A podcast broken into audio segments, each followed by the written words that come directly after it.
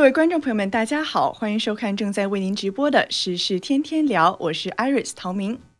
大家好，我是秦鹏。今天是美东时间十一月五号，金港台时间十一月六号。今天我们来聊聊三个人的故事。其中一位呢是中国曾经的首富马云，他日前露面在欧洲观摩农业大棚，引发外界揣测他到底要干什么。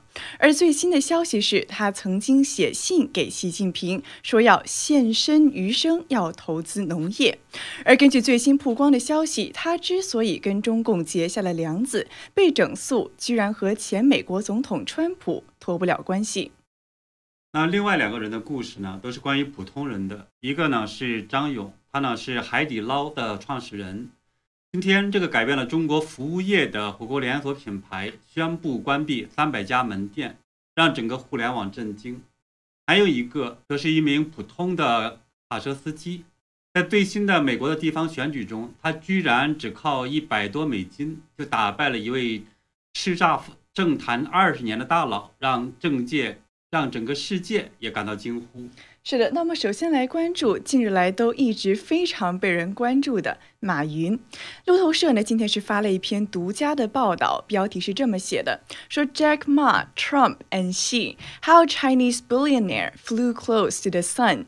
那么直接翻译过来的意思是说呢，马云、川普和习近平冒号中国的亿万富翁是怎么飞到了太阳边上的？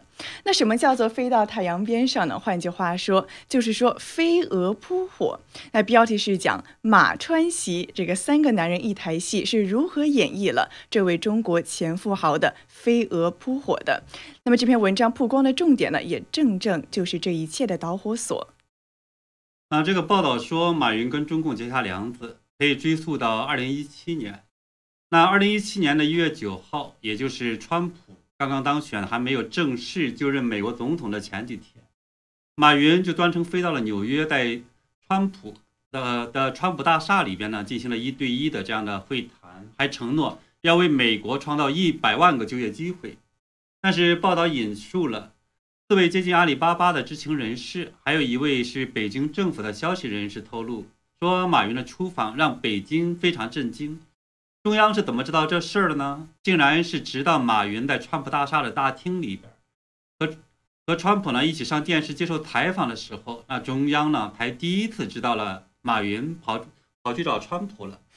哇，那是的确在我党的眼皮子底下，我国的第一富豪却找到了美国的总统，还要凭借一己之力呢许下庞大的。别国的就业承诺，那这难免让人想起了一句话了，就是所谓的伤害性不大，侮辱性极强。那也难怪呢。报道是透露说，中共的官员随后就找到了阿里巴巴的政府公关团队，说我们政府啊对马云未经事先批准就和川普会面感到非常不满。报道还引述了四位知情人士透露和佐证，说这一次呢让中共措手不及的会面。正是马云和北京关系转向负面，也就是让中共开始看马云不顺眼的一个一大转折点。那当然，话虽如此呢，先斩后奏去见川普固然是让中共不高兴，但背后的深层现象还有原因，其实远远也不仅如此。呃，这毫无疑问，就是马云呢真正被盯上的原因，其实也是这一次会面所突出来的这样一个症结所在，就是。马云行事呢一向高调，而且态度上这样的是非常高傲。这在习近平所倡导的这样的一个社会治理模式下，当然是格格不入的，也成为了马云后来被第一个打击这样的一个原因。枪打出头鸟嘛。那比如说呢，这一次就是二零一七年高调的和川普会谈，而且呢是被在中共警告之后，马云还是没有停下呢他这种高调的这种步伐。根据阿里巴巴的新闻网站，他和媒体的一些报道，那从二零一八年到二零二零年期间，马云又持继续持续的和各国的领导人，包括总统啊、是总理，还有王公大臣们高调的往来，其中就包括联合国的秘书长、约旦的王后、马来西亚的资深政治家，甚至还有当时的比利时的总统，颇有一番呢民间的这种中国这呃国务活动家这样一个姿态。的确呢，此言不虚。我们也看到路透社的报道，也引述了一位接近马云的人说：“说呢，在他阿里巴巴的杭州总部旁边就有一栋楼，就是他盖的博物馆。那马云是经常在那儿呢接待络绎不绝的外国宾客，还是带他们游览。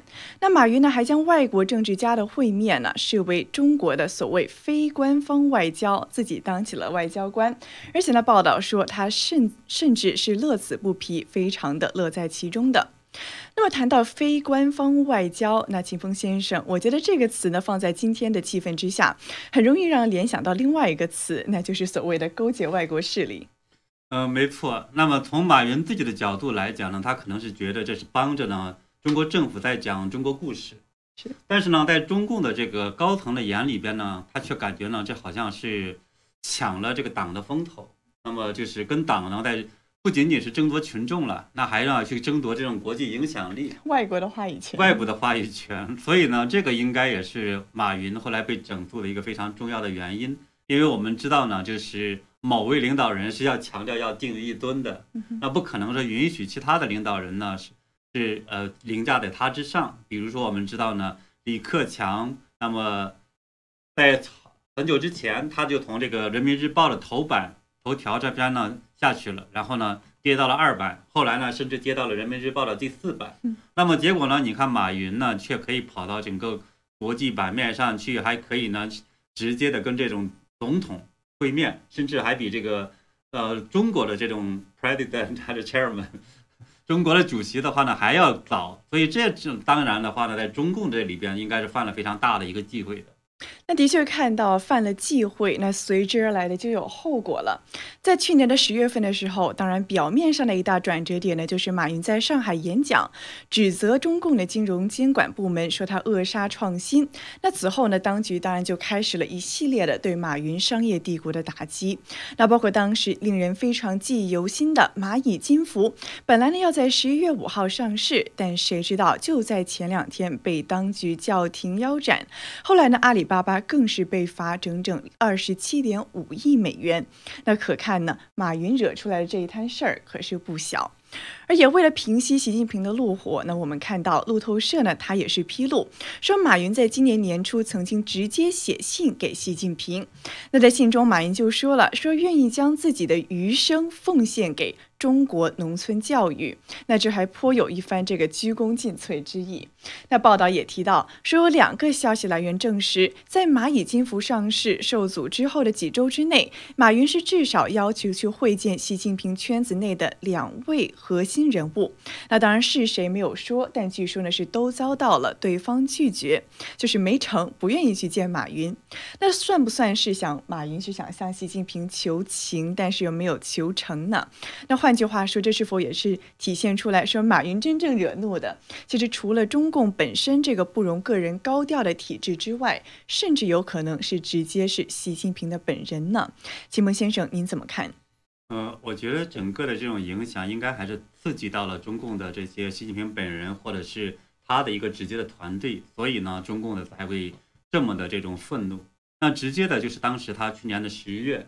呃，他在讲说呢，整个中国没有呃金融系统性金融风险，因为是没有这种金融系统，所以这实际上，而我们也知道呢，说系统性呃金融风险的这样的一个防范，叫做呃金融系统危呃这种风险防范办呢，稳定办，那么这个呢是呃刘鹤在挂帅，对吧？实际上这个平常挂帅，但真正的这个老大呢，独掌呢，我们知道是习近平，所以这相当于是在说习近平，你看看你管的这一套东西，反正不行嘛。所以呢，这要这么来看呢，那就是要新仇旧恨加在一起，当然要跟他算账了。那的确，我们看到现在马云的现状呢，更加是引发了外界关注了。他最近一次现身呢，是在刚刚过去的十月份，说他出现在西班牙，说所谓呢是要进行与环境问题有关的农业技术考察。那就在上一周的《南华早报》，也就是阿里巴巴旗下的《南华早报》了，他也刊登了马云的照片，他是身穿着白色的袍子，手拿着一个花盆，说呢他要继续的研究欧洲的农业。那一下子我们看到马云这是国也出了，还真的去投身这个所谓的农业事业。那这是否证明说马云此前这个所谓为农村事业要奉献终生的表忠心，终究是起了作用呢？那秦蒙先生，您是否觉得中共对马云还有阿里巴巴的整肃会接近尾声呢？呃，从目前来看的话，应该是告一段落。那么因为呃，不管怎么讲的话呢，就是我们看到马云实际上是低了头的。那么其实在这个。卖出，比如台新资本啊，甚至据说也是要卖掉这个，就是南华早报的股份啊。还有呢，是可能交出一些这种我们觉得很重要的，像，呃，就是阿里的很多数据啊，蚂蚁的数据。所以呢，这些方面的话，中共应该也是比较高兴的。至于说有没有再交更多的钱，除了那个一千亿的这种承诺之外，这个我们就不知道了。但是呢，也许有，对吧？所以呢，整个这样子来看呢，对中共来说呢。呃，把他给打下来了，然后呢，他可能还要想利用马云的一些这种影响力，也不想呢把马云整个一下给整没了，因为这样的话，其实在整个国际上，在整个中国国内，他还是要去留一点面子。就像我们讲说，那个留一块马骨，对吧？千你想找千里马，还要留块马骨，整个这样的话呢，在华尔街也好或什么也好，他有这种资本能够继续投资到中国。所以我觉得对马云呢，应该也是呃，就是现在应该说放。放过一马，但是呢，是不是说完全放心他呢？我觉得现在应该也是会继续的观察他，甚至监视他，看看呢，马云这小子是不是真的是，呃，低头了，去照做了。所以呢，我觉得接下去他可能对马云来说还会战战兢兢的这样的去呃表现好，或者呢尽量也低调一点。这个和马云以前那样高调的一些习惯是绝对会不一样的。是的，我们的确看到路透社的这篇独家报道呢，是曝光出了川普还有马云甚至习近平三人之间的种种的戏码。那当然了，本来说好要跟川普说我要到你美国帮你搞这个所谓的共同富裕，是吧？现在呢，看来一一百万个这种就业机会后来也没兑现，对吧？是的，那美国的共同富裕呢没搞成，反而被中共呢搞了一把。那现在没办法，要回国继续他所谓共同富裕的事业。那好的，关注完马云的这条新闻呢，我们也继续来关注国内的动况。看来就在周五晚上，海底捞将关停三百左右门店的这一个词条是登上了微博热搜的第一位，这也震惊了很多的新闻媒体，甚至是大陆海外界的老百姓也非常的关注。那特别我们知道呢，海底捞它是一家具有传奇色彩的火锅连锁店，那很多海内外的华人呢，可能都去过或者是吃过海底捞。那么一下子要关关闭这么多的门店，着实让人是吃惊不小。那海底捞呢，也在他的官方微博上发布了一封所谓的公开信，说致各位说致各位关心海底捞的朋友，我们要逐步的关停三百家分店，但是我们不会裁员。说呢，这些个人都要在我们集团内部妥善的安顿。对，那这个消息呢，也是整个是震惊了网络。当天晚上呢，那海底捞也是在港交所发布了一个公告，跟决定也同样的强调了这样一个信息，说呢是在二，呃今年的十二月三十一号之前，逐步的关停三百家左右这种客流量相对较低和经营业绩不如预期的这种门店，其中呢部分门店将暂时的休整择机呢，就可能再去重新开业，那么休整周期呢最长是不超过两年。那可能也跟要观察一下现在的疫情啊，或者各方面的这样情况。那我们也知道呢，今年以来海底捞的股价应该是跌了百分之七十五，呃，市值呢是蒸发了港币三千五百亿的港元。所以这个呢，整个对于海底捞来说，这实际上也是非常大的一个这种呃消息。是的，我们看到市值是蒸发，那包括呢三百家店都要关门，那这对海底捞的股东来说呢，肯定是一个巨大的损失。那但是我们也想，观众朋友们有可能呢也有海底捞的顾客，那甚至也会关心说，这一个商饮业、餐饮业中的传奇是如何造成今天的局面的，或者说身边的餐厅是不是也会继续的所谓关门大吉？那今天我们来一起探讨一下。对，那我呢是接触海底捞很早，应该是在二零零八年。当时我们是在给有一个团队，我们在给一家火锅北京的火锅连锁店呢在做企业的顾问。那么，所以当时也是深度的研究过海底捞。所以呢，我可以呢是从这种顾客的角度，还有企业管理的角度等等的话呢，可能都分享一下我的一些看法。啊，当然很多朋友可能就会关心说，那我们身边的这些海底捞会不会关门呢？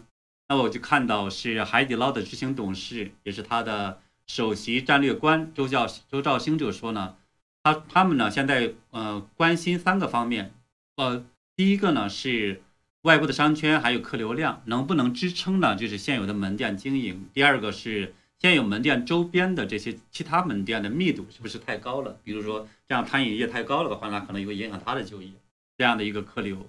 啊，第三呢是现在门店的这种财务数据。以及呢，是不是现在爬坡期？短期内的话，可能盈利；而短期可能还更好，或者是有没有改善这种盈利的可能性？就是这是他的那种讲的官方讲的话。那简单的来讲的话呢，我觉得要判断说你周边的海底捞会不会这种关门呢？我觉得看看他们最近客流怎么样，对吧？他是不是需要这种排队等位子了？如果呢还是继续这种人山人海的，那问题不大。但是如果不是呢，周围的这些商圈儿还有这个商场的话，也冷冷清清的，那我觉得可能就比较麻烦了。是的，我也看到了微博上的网友，大部分都在讨论说，你们附近的海底捞里面到底怎么样了？客人多不多？或者有人在讨论的说，连海底捞这么大的一家餐饮企业都撑不下去了。那可见呢，在这个疫情的双重冲击之下，其他的餐饮行业呢，自然也是非常的受到重创。那当然，可能大家都非常的关心了，他之所以走到今天出这么大的麻烦，是不是也有其他的原因呢？那当然，我们看到海底捞它自己的公开信就说，是因为啊一些个门店门店呢，它经营没有达到预期。那特别是因为从二零一九年开始的所谓快速扩张策略，引发了问题重重。那其中包括呢，有一些店的选址不合理，还有内部的改革呢，让很多人员他没有办法理解，而且呢是说疲于奔命。那还有说优秀店经理的数量不足，还有什么企业文化建设不足等等。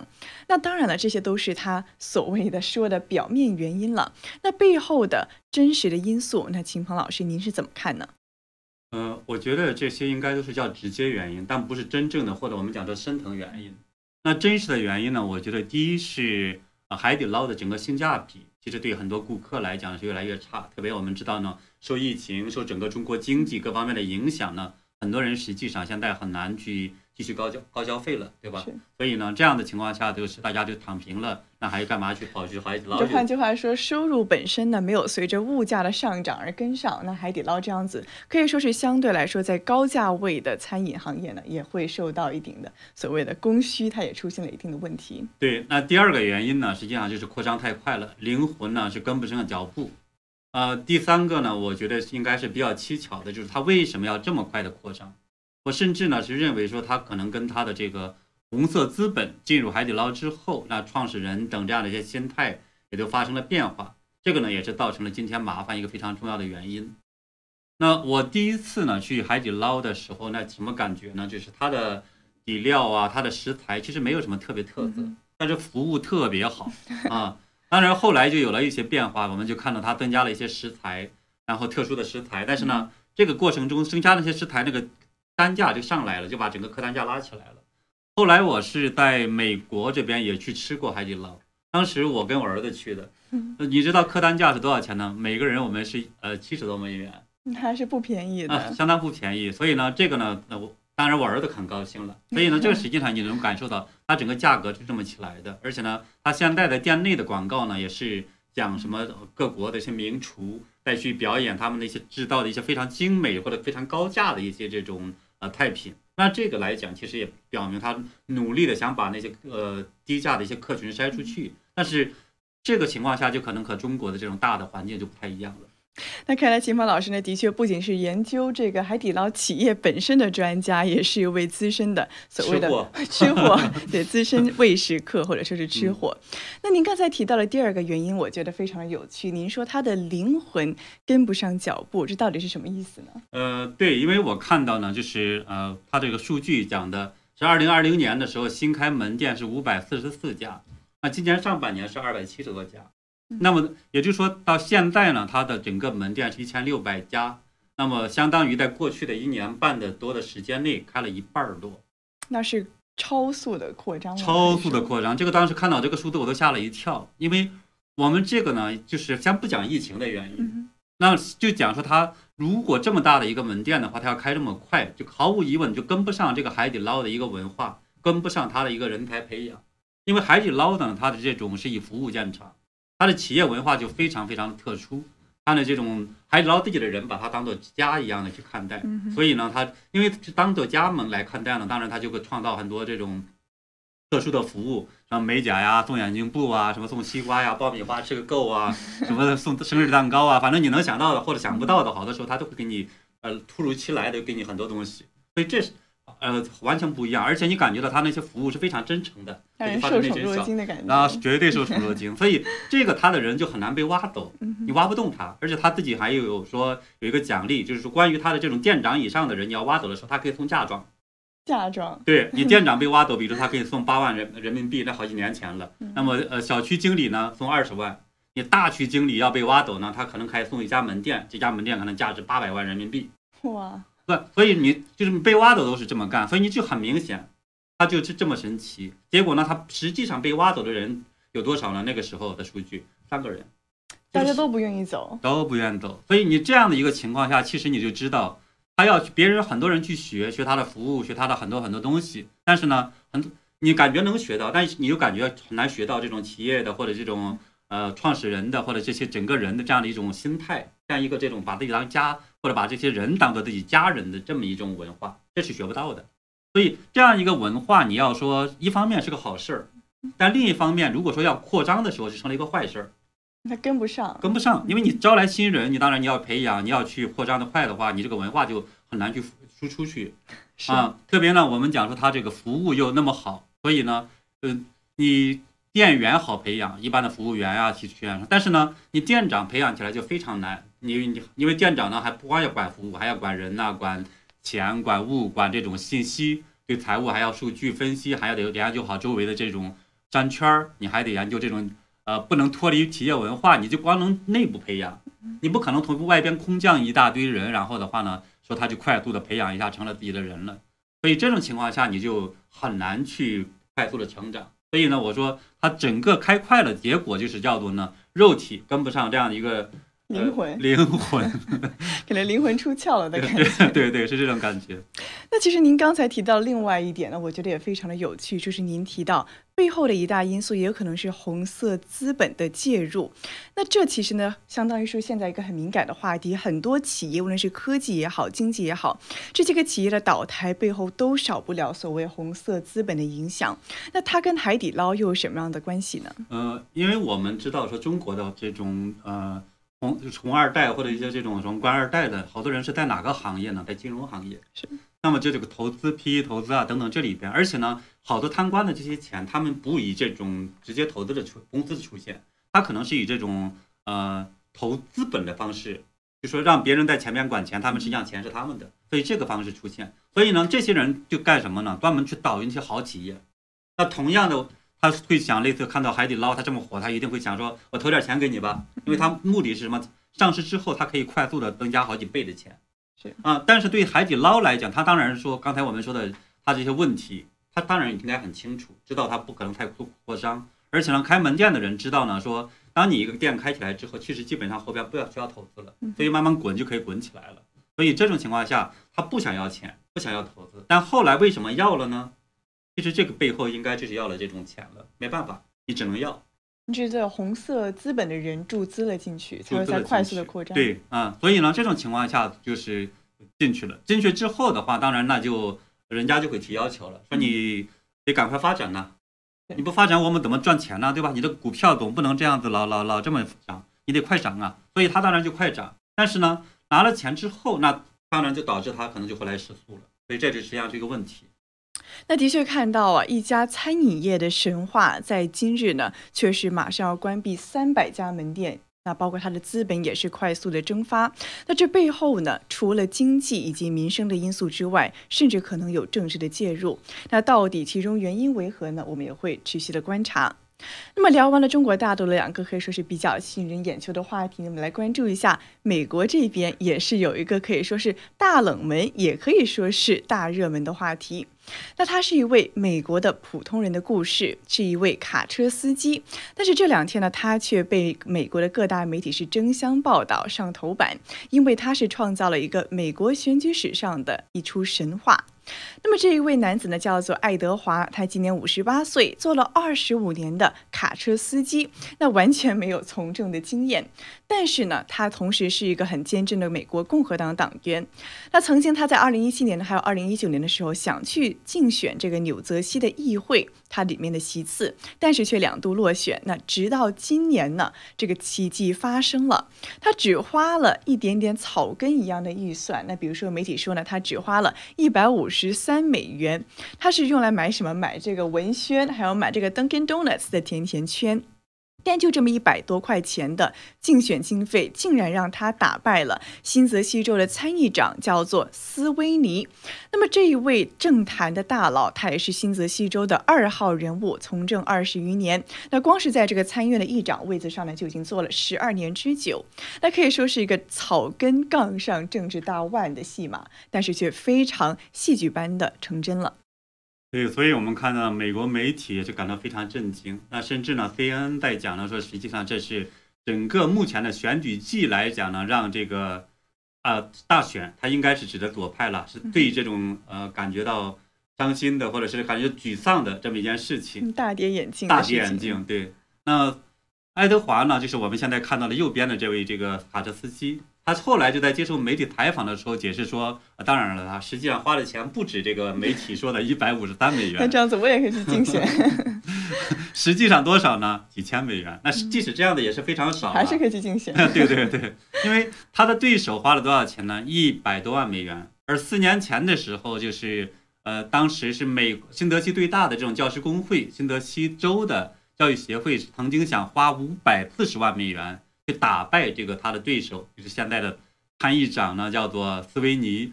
而斯维尼呢，还是呢，就是在五百四十多万美元打击下，还是呢以这种高出对手呢是百分之十八的这样的一个优势，绝对优势当选。所以就这么厉害。那这么厉害，大家可能想了，他是不是有什么特别高的绝招，或者说他是不是啊这个少成本大制作，做出了一个非常精良的宣传短片之类的？他到底为什么能够获胜呢？我们来看一下他的竞选视频，看看其中有什么样的奥妙。Hello, my name is Edward。他说的：“我的名字是爱德华，我要去纽泽西州的参议院竞选。我在这里呢生活了一辈子了，养了三个孩子。”那他说呢，这一位他的对手呢是一直默不作声，并且呢对很多的小商家施以压力，导致很多人失去工作。那这位民主党的议长呢，他是什么都没干，而且呢，让整个的州承受了巨大的负担，特别是那些我们还在这里的人。他作为参议长呢，他花了二十年在这个地方，但是呢，却带来了更高的税以及更多的债务，同时我们的生活费用也更高，我们应该得到更好的待遇。纽泽西是时候了，要去改变。所以说，并肩一起，让我们去改变这一切吧！为我投票，让爱德华参选参议会。对，而且你看了这个视频之后，因为他就靠这个视频，还有靠一些这种简单的纸质广告，去打的这样的一个对手斯维尼。你看了这个视频之后的话，你感觉到他这里边传递出什么信息，让他有能力去打败对手呢？其实这一点呢，我相信大家可能看到之后也觉得非常的惊讶，并没有想象中的豪华阵容啊，甚至这个手机的抖的呢，都让人觉得他的孩子就是拿手机拍出来的，一分钱没花的，是吧？对，你看他也是穿的非常简朴，穿着这个牛仔裤还有球鞋。那他怎么拉票呢？他说他是挨家挨户的去拜访，那与这个史蒂芬就是他的对手啊，总是西装。笔挺的是显着非常的强烈对比的。那他还提到啊，他说他是怎么开卡车工作的呢？他呢会只能够在工作之余，在繁忙的工作之余，和志愿者一起在选区呢，每天、每周还有每周二、每周三呢，步行三到四个小时去挨家挨户的去拉票。那他还说他会亲切的与人们交谈，去了解他们的感受。那当然他也提到了，说参他如果参选参议院的席位的话呢，会带来新的改变。但是呢，他还是会每天骑着他的哈雷重机，每天拎着三只爱狗去散步。那甚至呢，还要定时的收看费城老鹰队的球赛。说白了，他的这个形象让我们非常熟悉的想到政治素人，这个可以说是在过去的四年来呢，一直都是非常火热的一个词。他是说呢，民主党的之前的他这个可以说做了十多年的参议院的议长呢，是只会增加税收，为人民的福祉呢，并没有谋得真正的好处。但是呢，他说我只是一个简单的人，对吧？大家都是老百姓，我相反呢，作为一个共和党人也好了，真正的老百姓也好，会为大家真正的谋来生活上的福利，并且呢是贴近民心、贴近民意的。那么这一点竟然非常奇迹般的为他带来了胜利。呃，对，也就是说呢，他实际上这样的一个平易近人呢，他反而是帮他去获得了这么高的选票。那么相反的，他的对手呢是高高在上的。这么一个人，是看起来是脱离了群众，对吧？用中中国大陆的话讲，不够走基层，不够走基层。那么这是一个，另外一个呢，据说他这个对手的这个过程中也犯了一个很大的错误。那就在很多的这种选举的这些呃演讲啊、视频里边呢，就是经常会去呃批评他。那这就相当于给他增大大的增加了曝光度，那就相当于是这个很很愚蠢的帮着他去做竞选。所以他后来他说呢，这个很大一个程度上应该感谢我的这种竞争对手。就本来没有人默默无闻的一个人，据说他之前的这个网页啊，你打还打不开，说是四零四，就没有人知道的一个人，竟然打败了一个政治上的大佬。对，那另外一方面的话呢，其实也能够看出来，就整个的呃新德西的民意，甚至可能是全国的民意，都发生了一个很大的转变。那呃这个杜尔呢就在讲，爱德华杜尔就在讲说呢，他这个州长。呃新德西的州长叫做墨菲，他呢对于这种下达说新冠病毒的这样一个流行的时候的话，大家要呃封城，或者是说，当然它不像中国大陆那么封的那么厉害，但是呢，很多商业的也开不了门，很多学校很多地方的话呢，可能孩子也上不了学，带来很多麻烦。那么也因此呢，就是造成一些失业救济混乱呐，还有这样的导致了很多人可能呃就是不满啊。那么而且呢，这个墨菲实际上也干了一件蠢事情。就是他一方面呢禁止大家去聚会，但另一方面呢被媒体就给呃这种拍到说他在和自己的家人跑到餐厅里边在那去聚会，所以这样就相当于是你言行不一嘛，所以这也是一个。另外呢还有一点呢，我们就讲说他也揭露出来说这个大家也感受到了，说新泽西呢很多相当于这个政坛，当你形成了一个势力之后，政客都成了政客，懂为了选举去选举的时候，那么他就带来一个问题叫腐败。所谓的政治的沼泽，政治的沼泽地，对，所以呢，他就在讲说是只有不断这种裙带关系腐败，如果你照顾我，那我也可以照顾你的生意。然后呢，他说这个当然我你你抓不到证据，但是呢，大家都能够感觉到，就像来说你能看到那个地方有烟，那肯定那个地方的生活，所以就是这样的，肯定是能有那种呃隐形的证据，但是你可能是没有直接的证据。是的，我觉得呢，的确，他的成功当选呢，其实让我们想起来了，可以说是四年前川普当选的时候，同样是让大家都大跌眼镜的。那么换到四年之后的如今呢，也很多人看到这种素人参选的政治模式呢，已经也会未来更加大幅的去改变美国的政治文化。那当然也看到了目前的政府，它的执政之下呢，的确遭受包括疫情的打击中之间的种种政策呢，是遭遇了民意的下滑等等的窘境。那秦鹏先生，您觉得这对美国的中期选举是否也会有进一步的影响呢？呃，我觉得会有非常大的影响。一方面呢，相当于这样的一个榜样的力量是无穷的，对吧？因为很多人也会看到说，闹了半天，你只要去贴近民意，你只要提出这样的一个主张，能够去让呃你的选区的选民接受的话，其实不需要大制多的。因为原来的时候，很多可能素人觉得他没有能力去拉到捐款，他没有能力。那么这种情况下，就相当于是。他像树立了一个榜样，说可以小制作大这样一个大效果，所以这实际上可能会带来呢很多的这样的一些新人去草根们草根们去参选，这可能对呃这种左派来讲是一个非常可怕的一件事情。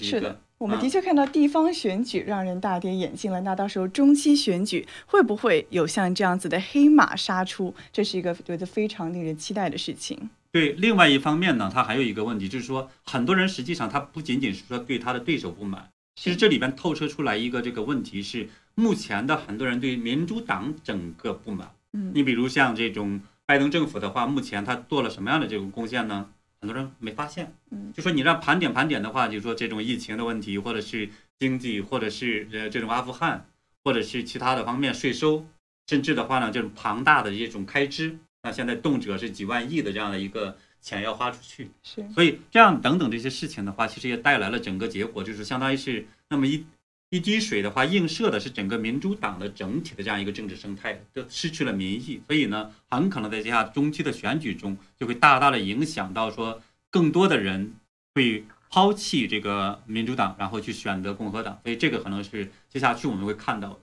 是的，那么这个可以说是一直以来都是民主党地盘的新泽西州出现了这么一个令人惊人的转机。那接下来全国的整个美国的中期选举中，到底事态如何呢？我们也会持续关注。那好的，在节目的最后呢，我们也照常的来看一下观众朋友们的留言。那首先看到呢有一位观众叫做卢比老师，他是提到呢，只要有心为民，都可以竞选，不限政党。那的确，我们看到这一个草根呢，他就是非常的脚踏实地，实实在到呢，就是已经草根到不能再草根了。但是呢，凭着一颗可以说是真正的为居民谋福祉的心呢，他就能够去扳倒高高在上的老，可以说是政坛上多年的一个老政客。对他据说是在这个过程中敲了两万多家的门，跟不同的人去交谈，那就相当于是通过这样的一个交谈，让大家接受他说觉得这个人可信，所以这一点很重要。